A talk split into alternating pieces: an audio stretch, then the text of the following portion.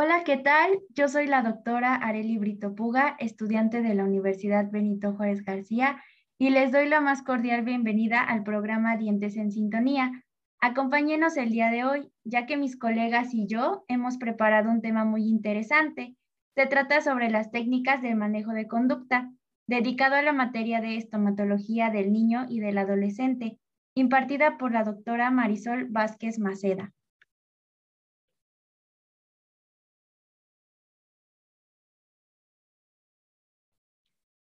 Como bien sabemos, la disminución de la ansiedad y el miedo dental en el paciente infantil es uno de los objetivos clave para conseguir una buena colaboración y por ende un tratamiento exitoso. Dichos elementos pueden llegar a suponer un grave problema de salud, ya que en muchas ocasiones conllevan un rechazo a acudir a la consulta, lo cual agrava la patología preexistente, dificulta el tratamiento con más tiempo para su realización y más problemas en el manejo de la conducta.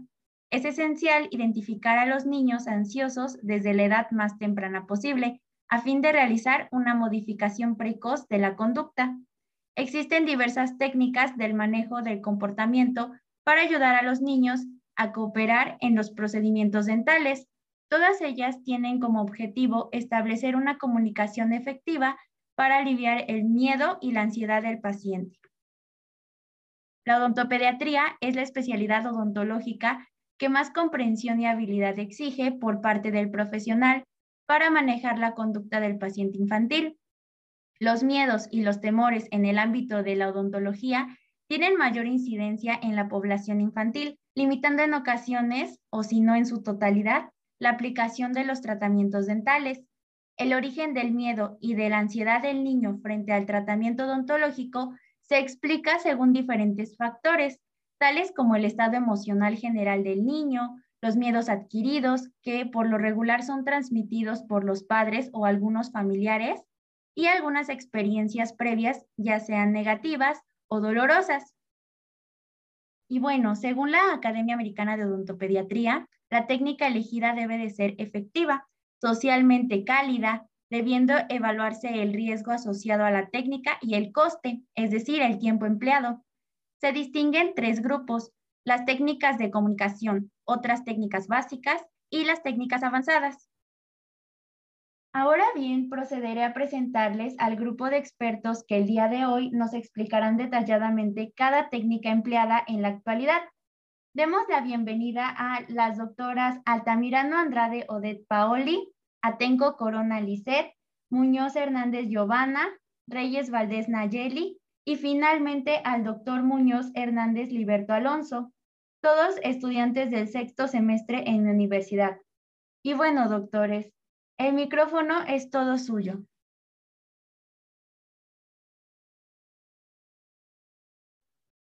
Hola, doctora. Muy buen día. Yo les voy a dar el tema de la clasificación del comportamiento del paciente pediátrico en escala de Frank.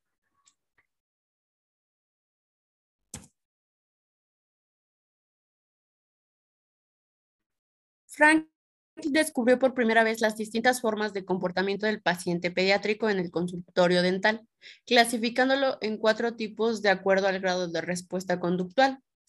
El paciente negativo, que es el que rechaza el tratamiento, el que se la pasa llorando en la consulta, que es un poco agresivo cuando lo vamos a tratar. El paciente levemente negativo, que es el que acepta y acata algunas órdenes, rechazando un poco el tratamiento y tiene algunos movimientos leves de extremidades como no dejándonos trabajar. Paciente levemente positivo, que es el que acepta el tratamiento, el que no llora tanto y pues sí se deja tratar un poquito. El paciente definitivamente positivo es el paciente cooperador, que tenemos buena comunicación con él, que está relajado y que está motivado al tratamiento. Esa es la escala de Frank. Muy bien, doctora. Eh, una pregunta para usted. ¿Con qué clase de pacientes se encuentra, se encuentra frecuentemente?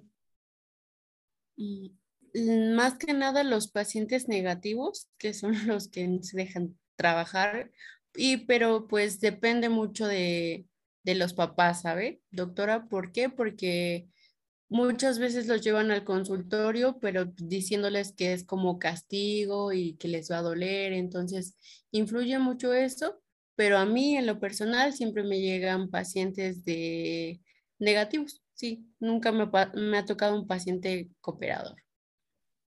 Exacto, tiene usted toda la razón. Igual en mi experiencia personal he coincidido con pacientes que son levemente positivos. De hecho, uno de ellos afortunadamente ya tenía algunas experiencias previas, pero se podía notar que estaba un poco nervioso.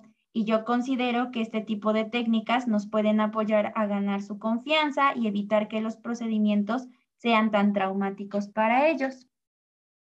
Y bueno, en, en este tema mencionaré algunos datos curiosos sobre el comportamiento de los niños. ¿Usted sabía que en realidad no siempre está clara la diferencia entre el comportamiento anormal del normal? Porque generalmente esto es un asunto de grado o de expectativas.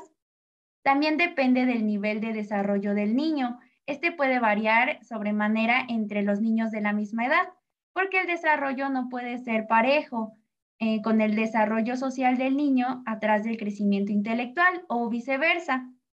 Y por último, el comportamiento es determinado por el contexto en el que ocurre, es decir, por la situación y el tiempo particular, así como por los valores y expectativas propias de la familia del niño y los antecedentes tanto culturales como sociales.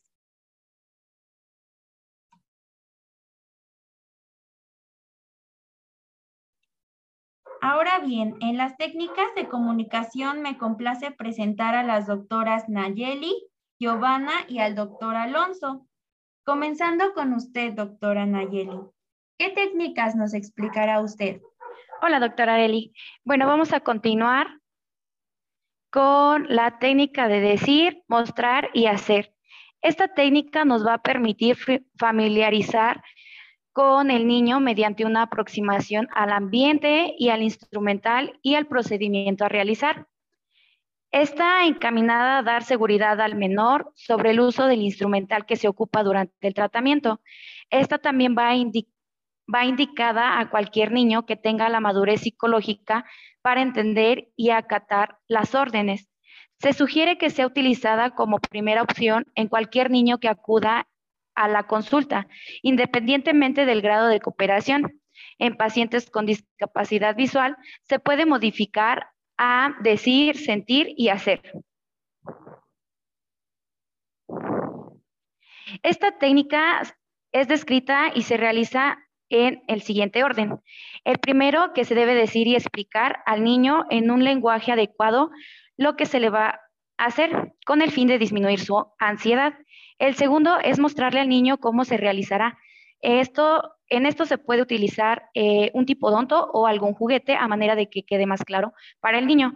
Y el tercero es ejecutando la técnica, eh, cómo se le va explicando y mostrando. Muy bien, doctora. Qué excelente técnica. En lo personal, yo siento que esta técnica es elemental independientemente del tipo de paciente que nos llegue a consulta, porque le permite al pequeño familiarizarse con el instrumental empleado y el tratamiento que abordaremos. Además, si nos apoyamos de los sustentos visuales que usted nos menciona, va a ser mucho mejor porque nos permite atraer la atención del pequeño. ¿Usted qué opina sobre esta técnica, doctora? Claro, doctora Arelia, así como usted lo dice, esta técnica me parece que es eficiente ya que le proporcionamos seguridad al paciente y dejamos que tenga eh, nerviosismo o que tenga miedo hasta un cierto punto. De esto se puede lograr pues conforme a los puntos que acabo de mencionar anteriormente. Muchas gracias, doctora. Pasaremos a la siguiente técnica, por favor. Sí, la siguiente técnica es de observación directa. Esta técnica nos va a permitir, va a permitir al paciente que observe un comportamiento apropiado que se desea mediante la utilización de un modelo que está en una situación similar. Esto se puede realizar por observación directa de otro paciente en la consulta o mediante la utilización de videos. es necesario que los pacientes tengan un cierto desarrollo emocional y comunicación verbal para que puedan entender el objetivo de la técnica. Muy bien, doctora. Este, esta técnica también es muy interesante y yo creo que el mejor recurso a emplear es el de la imitación, porque si un pequeño con ansiedad o temor observa a un niño calmado ser atendido, esto puede ayudar a reducir su sentimiento de ansiedad e inmediatamente querer ser atendido. A mí me ha resultado porque yo tengo dos sobrinas y la mayor es muy curiosa. Cuando realizo ciertas prácticas, por ejemplo, en la toma de modelos, ella quiso ser un paciente, mientras que la más pequeña al principio no aceptó, pero al ver que su hermana este, fue atendida, ella cambió de opinión. ¿Y usted, doctora Paoli, ha tenido alguna experiencia similar con esta técnica? No, doctora, me parece, me no he tenido la experiencia porque en casa no tenemos niños y solamente he tratado a dos, los cuales este, ni siquiera dejaron que nada más que les tomara las fotos intraorales y fue lo único que pude hacer con los niños. De ahí no he puesto en práctica alguna técnica, doctora.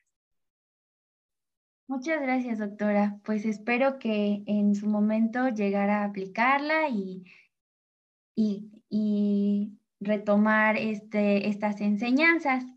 Ahora bien, pasaremos a la técnica de control de voz. Hola doctores, muy buenas tardes. Yo voy a hablar un poco sobre la técnica de control de voz.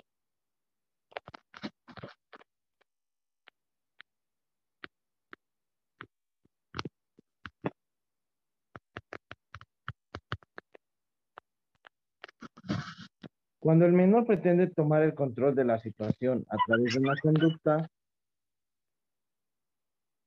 disruptiva caracterizado por el llanto incontrolable, movimientos bruscos de las extremidades y o gritos, esta se vuelve en prioridad la necesidad de definir los roles del adulto, niño, mediante modificaciones por el tono de voz y lenguaje corporal por parte de un profesional.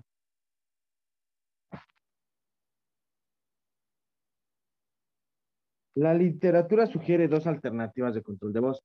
La primera, bueno, esta consiste en susurrar indicaciones cerca del oído al menor pretendiendo captar su atención. Sin embargo, es evidente que un niño incontrolable ignorara por completo la indicación. La segunda, bueno, esta como ya se mencionó, consiste en levantar el tono de voz tanto en niveles como sea necesario para poder lograr la recuperación, el control y la comunicación con el paciente niño.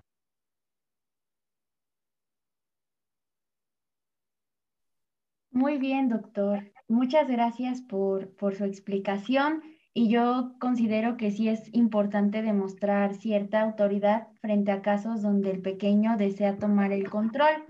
Doctor Alonso, ¿usted la ha utilizado en algún momento? Bueno, esta como tal no la he usado, ya que siento que es una de las técnicas más comunes. Eh, esta, no, esta técnica nos habla de que hay que tener una comunicación con el paciente y nosotros como doctores tratar de ejercer una autoridad, ya que esa técnica no se puede, no va a poder ser utilizada en pacientes que no cooperan o no prestan atención.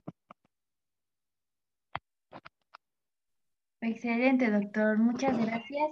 Y bueno, continuamos con la siguiente técnica. Bueno, la técnica de comunicación no verbal. Tomado el control de la voz, podemos incluir el control de la comunicación no verbal, adoptando actitudes, posturas, expresiones faciales, etcétera. Que estas nos pueden generar una mayor tranquilidad en los pacientes.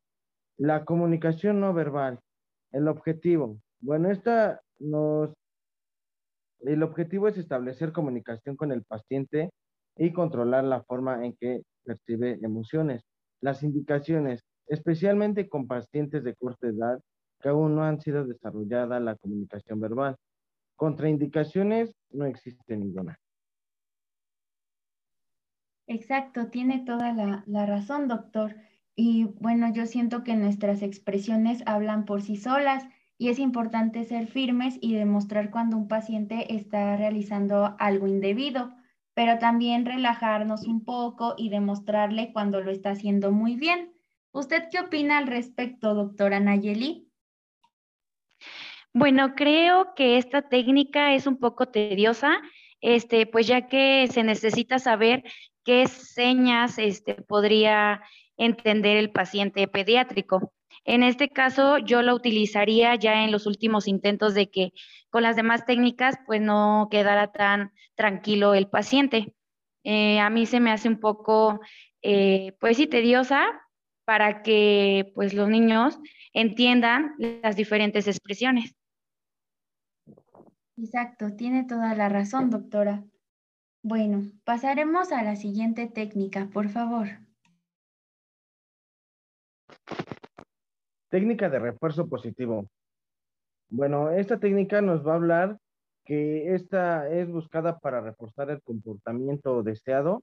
La conducta que es castigada y no se premia tenderá a desaparecer.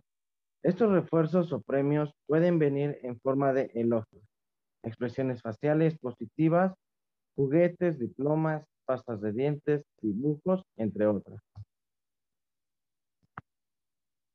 Asimismo, esta técnica debe ser empleada en niños cooperadores, perdón, incitándolos a continuar con esa actitud positiva en espera de un premio que será entregado una vez finalizada la consulta. En lo personal, yo siento que esta es una de mis técnicas favoritas porque yo sí tengo buenos recuerdos, ya que cuando era niña mi pediatra me obsequiaba libros de colorear o estampas por la buena conducta. Por eso sé que así como a mí, otros pequeños serán motivados a regresar al consultorio. Y no solo eso, sino también de cuidar de su salud oral. Doctora Liz, ¿usted ha tenido alguna eh, de experiencias con esta técnica? Primeramente, muchas gracias por preguntarme eh, como bien lo mencionaba mi compañero Alonso, esta técnica, lo dice su nombre, es de reforzamiento, es para reforzar el comportamiento deseado en los pequeñitos. Eh, en algún momento tuve la oportunidad de asistir a una conferencia donde mencionaban mucho que todos los niños son diferentes, todos van a presentar emociones diferentes o algunos de ellos pueden llegar incluso a, pues, a sorprendernos. Eh, los reforzadores pueden llegar a ser materiales o verbales. El refuerzo es algo que nos, ah, que nos agrada, que nos ayuda, que, que mm, lo podemos utilizar como en elogios, en frases de ánimo, en felicitaciones o reforzadores sociales, que son pues globos, calcomanías o algún premio. Lo que a mí me gustaría hacer o me gustaría buscar es pues ambientar un poco mi área de trabajo con peluches o juguetes que se puedan ver a simple vista. Utilizar baberos con algún diseño de niños o alguna caricatura. O sea, yo sé que es mi área de trabajo, pero sí me gustaría un poco arreglarla eh, para ambientar un poco al pequeño, así como ganarnos su confianza, hacerle perder el miedo de cada uno de los instrumentos que vamos a utilizar los enseñando, explicando para qué son. Todo ello con el fin de generar confianza de doctora paciente. Em, es todo lo que a mí me gustaría hacer, principalmente ser solidario y empático con el pequeño. Yo siempre digo que mm, tratemos a los pacientes pequeños como nos hubiera gustado que nos trataran de pequeños a nosotros y día a día pues tratar de mejorar estas técnicas. Claro, claro, tiene toda la razón. Es, este, y bueno, pasaremos a la siguiente técnica. Muchas gracias, doctora Liz, por su opinión. Hola, doctoras. Es un gusto volver a compartir tema con ustedes. Mi nombre es Giovanna Muñoz Hernández y les voy a explicar la última técnica de comunicación, que es la técnica de distracción. Esta técnica va a consistir en desviar la atención del niño de lo que pueda considerar incómodo o desagradable preguntándole sobre sus actividades, contándole una historia o utilizar marionetas. También se puede utilizar juguetes que sean de su agrado. Su objetivo va a ser disminuir la percepción de los estímulos desagradables y evitar conductas negativas o rechazo. Existen muchas alternativas, como darle un pequeño descanso al niño durante un tratamiento estresante, o también que tenga la posibilidad de escuchar un cuento, ver una película o escuchar música de su agrado. Otra forma de poder distraer al niño cuando se realice un paso que pueda causar incomodidad un ejemplo sería colocarle anestesia o, el momento de luxar un diente. Se le puede indicar para que coincida con el levantamiento de una pierna o presionar su barriguita o algún elemento que se le haya podido entregar antes. Esto se debe realizar como si fuera un juego entre el odontólogo y el niño. Se puede utilizar en cualquier para la anestesia, para un manejo de dolor. Muy interesante su técnica, doctora, y yo creo que es importante llevar a cabo este tipo de técnicas en tratamientos estresantes, como usted lo mencionó, porque los pequeños son muy atentos y desviar su atención ayuda a disminuir un poco su ansiedad. ¿En qué ocasiones utilizaría esta técnica, doctora? Bueno, esta técnica es en los niños que no son tan cooperadores, que se distraen con cualquier cosa o también la presencia de sus padres puede hacer que el paciente no pueda colaborar. Y por eso esta es una de las técnicas más utilizadas en la odontopediatría, ya que se le puede, bueno, esta consiste en dos partes que sería auditiva, en esta sería leerles un cuento, ponerle música que también sea del agrado del paciente y también sería audiovisual, que podría ponerle caricaturas y esto nos ayuda a disminuir el comportamiento del paciente no cooperador. Muy bien, doctora. Muchas gracias por su aportación y proseguimos con las demás técnicas. Bueno, las siguientes técnicas son las técnicas básicas. En esta está la técnica de reestructuración de memoria, esta técnica es el enfoque conductual en el que los recuerdos asociados con una experiencia negativa se reforman en recuerdos positivos que van a ser utilizando la información sugerida después del que el episodio haya tenido lugar. Y como ya les había comentado muchas veces en casa, los padres, eh, bueno, cuando tienen mal comportamiento, ir al dentista, que los van a inyectar, que les van a hacer cualquier otro tratamiento, y eso hace que al paciente tenga una mala experiencia sobre ir al dentista. Entonces, al momento de ir al dentista y el, dentista utiliza estas técnicas, hace que el paciente tenga una mejor memoria, bueno, un mejor tratamiento sobre esto y sea positivo cualquier tratamiento que tenga.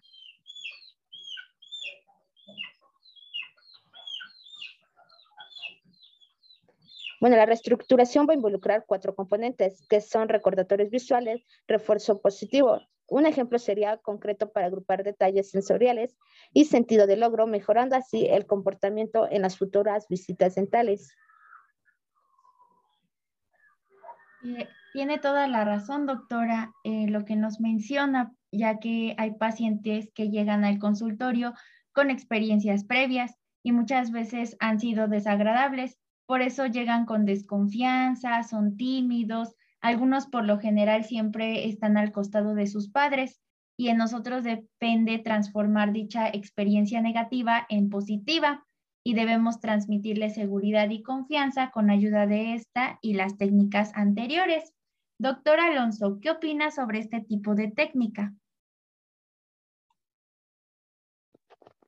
¿Qué tal, doctora? Eh, bueno, yo opino sobre esta técnica que como ya lo mencionó mi, la compañera Giovanna, que se refiere a cambiar los esquemas mentales eh, de pacientes haciendo que sean más adaptativos. Puede ser eh, una forma de reducir la experiencia de vida eh, en persona hacia resultados más sanos.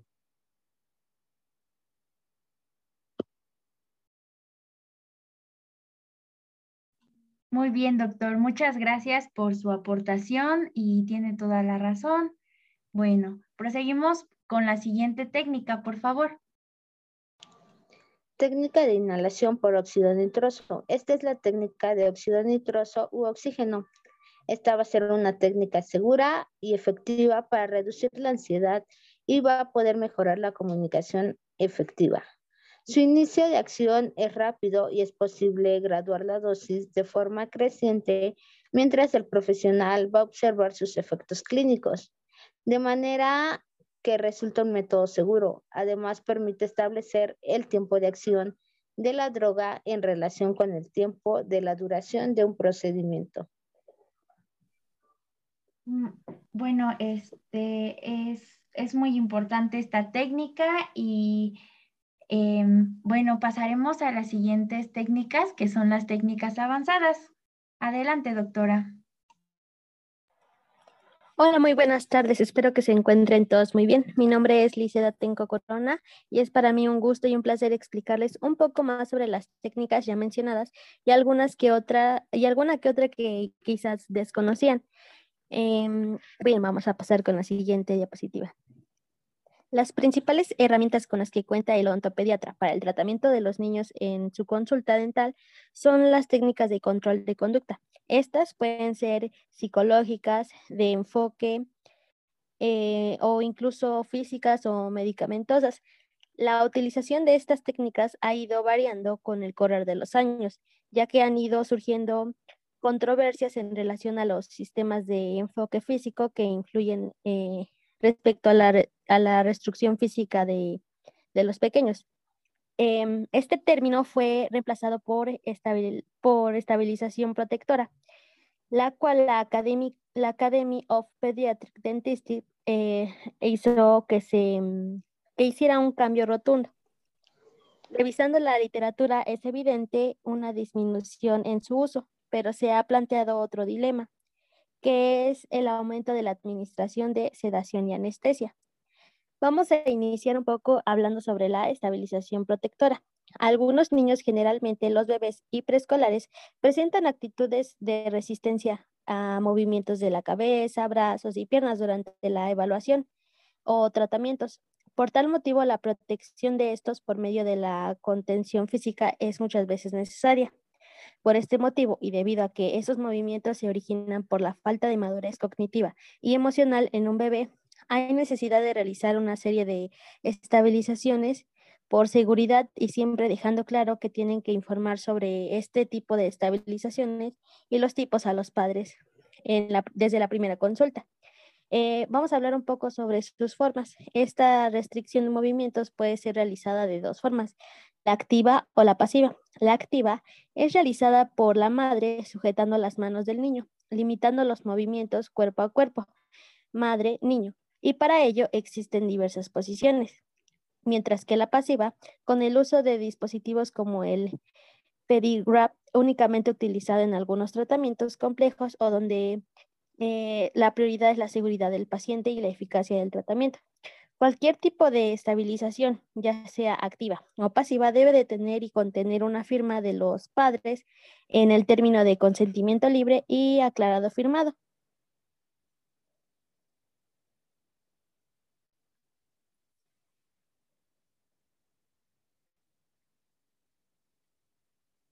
Vamos a hablar sobre algunas de estas técnicas. La primera es rodilla a rodilla. Esta no hay necesidad de colocar al bebé en el sillón, es un tipo de estabilización amigable. El regazo de madre, como no hay mucha estabilización, usualmente lo utilizamos para tomar radiografías. La siguiente es la silla de montar y cuerpo a cuerpo. Estas están indicadas para cualquier tipo de procedimiento, desde examen eh, clínico o de examen clínico hasta procedimientos curativos, preventivos y quirúrgicos.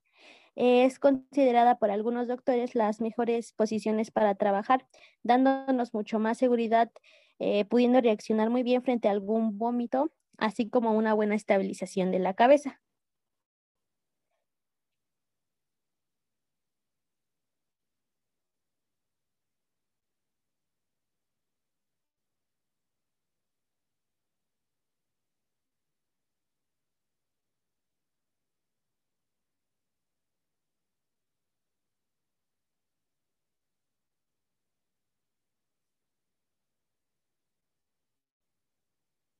La siguiente es manos dadas. Esta no es muy común, pero aún así se utiliza es de las mejores opciones cuando el bebé es cooperador y se porta bien. La mamá se sienta a un lado y le da las manos al bebé. Esto con el fin de darle un soporte, sin necesidad de hacer una estabilización más activa. El siguiente es el famosísimo pedigrap, que es la inmovilización total o parcial del paciente. Es necesaria en ciertas situaciones con el fin de proteger la integridad física de este. este es esta es diseñada específicamente para ya sea procedimientos dentales, pediátricos, que se utilizan cuando se necesita una inmovilización completa de la seguridad del paciente y del equipo dental. La siguiente es sedación. Em, bueno, esta se usa para niños, em, bueno, eh, iniciando que los niños eh, son tan pequeños, no tienen la capacidad de cuidarse ellos mismos. Aunque los dentistas insisten en la importancia de prevenir la caries desde que sale el primer diente, la realidad es que muchos niños llegan al consultorio con la boca enferma, con muchas lesiones por caries y dientes por tratar. Existen diferentes tipos de sedación. Una de ellas es la sedación consciente, que se le da a un niño por vía oral un medicamento. El medicamento se llama benzodiazepil, que tiene un efecto sedante muscular. Las benzodiazepinas son los fármacos utilizados para la sedación consciente, ya que son los más eficaces para reducir la ansiedad en la relación con el tratamiento odontológico. Las benzodiazepinas producen ansiolisis y amnesia anterrogada que son muy útiles para los pacientes que se someten a una cirugía. Una de sus ventajas es que tiene un alto rango de seguridad a dosis bajas y tiene un efecto corto e imprescindible en todos los niños. Algunos de ellos pueden continuar pataleando y llorando. No es lo mismo para, para todos los niños.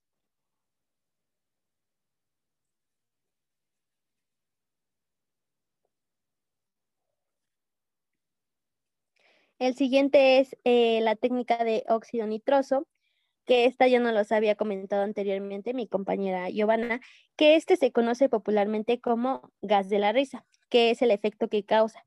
Trata de un gas de olor dulce que se inhala a través de una máscara nasal, provocando una sensación placentera y más, y más insensible al dolor. Una de sus ventajas es que es súper seguro. Una de sus desventajas es que el precio del aparato es alto y se necesita de un cierto grado de colaboración por parte del paciente para tolerar la mascarilla nasal. La siguiente es la sedación intravenosa.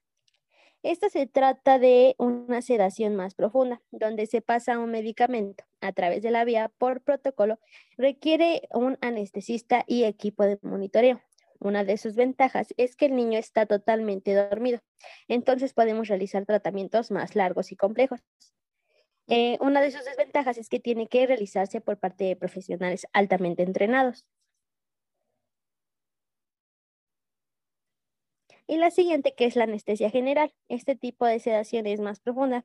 Siempre se realiza en un medio hospitalario, ya que el paciente deja de respirar por sí solo y necesita ventilación asistida. La principal ventaja es que es muy segura en tratamientos largos y difíciles. Una de sus desventajas es que es sumamente costoso, además de que no todos los hospitales tienen salas para tratamientos dentales. Muchas gracias, doctora. Eh, fue una excelente información. Y referente a la técnica de estabilización protectora, generalmente la mamá es la que casi siempre acude a consulta con el pequeño y con la persona con la que siente mayor confianza. Por eso es muy importante su cooperación en este tipo de técnicas. Doctora Giovanna, ¿para ustedes cómo da esta técnica? Para mí no es tan cómoda, ya que como lo había mencionado mi compañera Liz, va a depender también de la madre. Y bueno, es muy incómoda ya cuando le ponen el pedigrap, ya que esto puede ser un poco traumático para los niños. Y más que nada, este se utiliza cuando lo, bueno, presentan actitudes de movimientos de cabezas, brazos, piernas durante el tratamiento.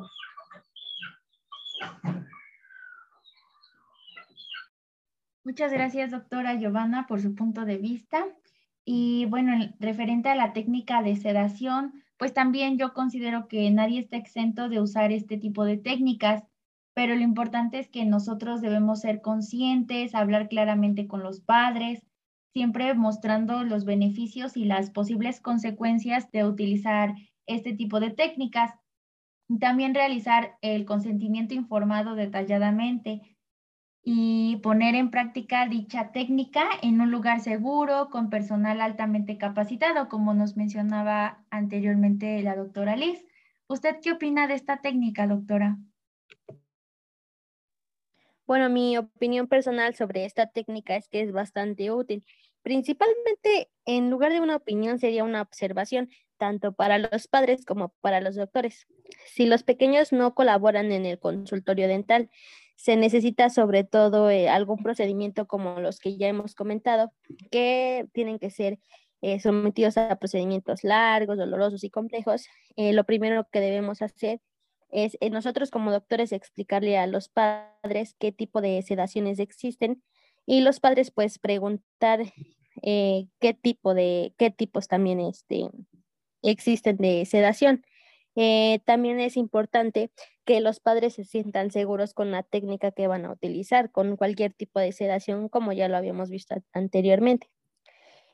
nosotros como doctores debemos de brindarle la confianza a los padres y la principal observación es llevar eh, pues lo más pronto posible al odontopediatra a los pequeñitos para que no para que todos lleve un orden y de esta manera solo habrán solo habrá eh, tratamientos preventivos.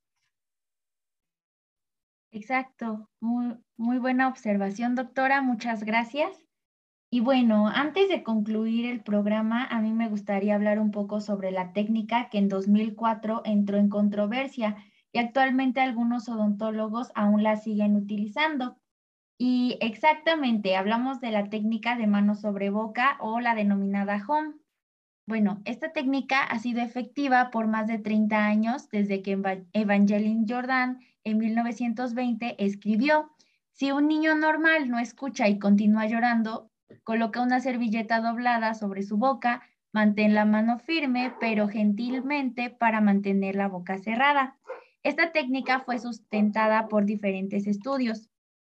¿Por qué causó controversia? Bueno, en 2004 la Asociación Americana de Pediatría clasifica las técnicas del manejo de conducta como básicas y avanzadas, donde establece que el dentista de la práctica general puede utilizar las técnicas básicas que ya mencionaron mis compañeros, y el profesionista que requiera utilizar las técnicas avanzadas requiere de un entrenamiento especial. La técnica de home fue colocada dentro del grupo de técnicas avanzadas. en esta se reitera que debe de utilizarse en niños sin ninguna enfermedad sistémica y que sean mayores de tres años de edad, extremadamente con comportamiento difícil.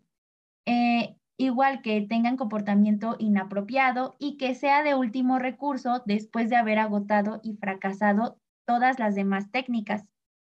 La legalidad del uso de la técnica de mano sobre boca y otras formas de restricción en el sistema reglamentario de Estados Unidos ha seguido en discusión. Así que en 2006 la academia la elimina de sus guías y decide no avalarla pero aquellos que deseen continuar utilizando esta técnica lo pueden hacer, pero no por el visto bueno de la asociación.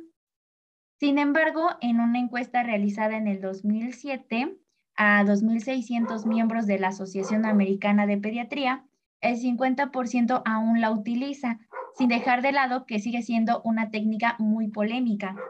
En México se han realizado pocos estudios en cuanto al uso de esta técnica, pero existen demandas por su mal uso. Y de acuerdo a un estudio que se realizó en el Hospital Infantil de México, denominado Federico Gómez, las técnicas más aceptadas por los padres de familia fueron lenguaje pediátrico y decir, mostrar y hacer. Y la menos aceptada fue restricción física y también la de mano sobre boca. Bueno, en mi opinión, yo considero que esta técnica puede ser utilizada como un recurso muy final antes de utilizar técnicas más complejas como la de sedación o anestesia general, únicamente en casos especiales donde nos habían mencionado que este paciente esté completamente sano, tenga el desarrollo emocional y su comunicación verbal para entender el objetivo de la técnica y el paciente sea completamente negativo, donde las técnicas comunicativas no hayan logrado sus objetivos. Pero si perdemos la calma o la paciencia, no debemos utilizarla por ningún motivo para evitar ocasionar daños al paciente. Y también no debemos olvidar preguntar a los padres si están de acuerdo con el uso de esta técnica, realizar un adecuado consentimiento informado y utilizar este, pues lo menos posible. Además de que el asistente debe de estar presente en todo momento. ¿Y ustedes, doctores, qué opinan respecto a esta técnica? Comenzamos con la doctora Paoli. Yo concuerdo con usted, doctora. Yo creo que hay que agotar todas nuestras opciones y ya dejar esto por último, ya que nos podría traer problemas con el paciente, con los papás. O la otra también sería hablar con los papás y explicarles bien todo y ya dependiendo también lo que ellos nos diga, hacerlo. Pero no, al menos yo en, mi consultorio no, no la usaría. Muchas gracias, doctora. Doctora Nayeli. Pues sí, este, concuerdo con ustedes, doctoras. En lo personal, yo no la utilizaría. Este, pues yo creo que si la utilizaría sería en los últimos recursos, ya que mi paciente no lograra como tranquilizarlo. Y eso pues siempre estándole como informándole a los padres antes de hacer algo. Muchas gracias, doctora. Eh, doctor Alonso. Sí, doctora. Bueno, pues mi punto de vista, eh, esta técnica, como ya todos los doctores lo mencionaron, debe ser una técnica como último recurso. Eh, esta técnica es un poco, siento que es brusca. Antes de realizar este, esta técnica, hay que dar consentimiento al padre, a la madre, eh, para conseguir un buen tratamiento. Eh, es conveniente aclarar a los padres lo que se le hará al niño. Eh, ya que esta técnica es de ganar atención en el paciente para, para lograr una buena comunicación y tratamiento. Pero en mi consultorio sería mi última opción, mi última, mm, eh, lo último que llegáramos a hacer. Pero esa es mi conclusión, doctor. Muchas gracias, doctor. Fin. Ah, doctora Giovanna. Bueno, esta técnica, igual como ya lo mencionaron los doctores, sería de último recurso, ya que consiste en una buena comunicación con el paciente pediátrico y también para que se pueda ejercer autoridad sobre el paciente, aunque esta técnica se considera un poco agresiva y tampoco la utilizaría en mi consultorio. Gracias, doctora. Finalmente, doctora Liz. Bueno, eh, yo considero que hoy en día eh, eh, hay una extensa variedad de técnicas para llevar a cabo algún procedimiento o algún tratamiento con algún pequeño. Yo considero que esa técnica pues sería la última opción que yo tendría. En realidad no creo que sea necesaria. Si logramos ganarnos la confianza de nuestro pequeño paciente, no creo que sea necesario tener que utilizar o acudir a esta, a esta técnica tan, tan conflictiva. Yo creo que la clave de cualquier técnica que ya hemos visto, em, pues es la confianza, la confianza al, al, paciente y que el paciente pues también nos tenga confianza. Entonces no considero que sea necesaria. Exacto, muchas gracias doctora.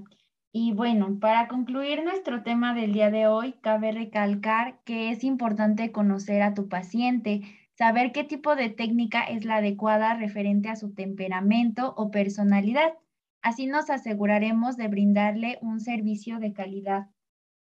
Yo quiero agradecer a, la participación de los doctores involucrados y espero que en un futuro tengamos la oportunidad de regresar con otra interesante charla como la del día de hoy. Sin más que decir, me despido y hasta la próxima.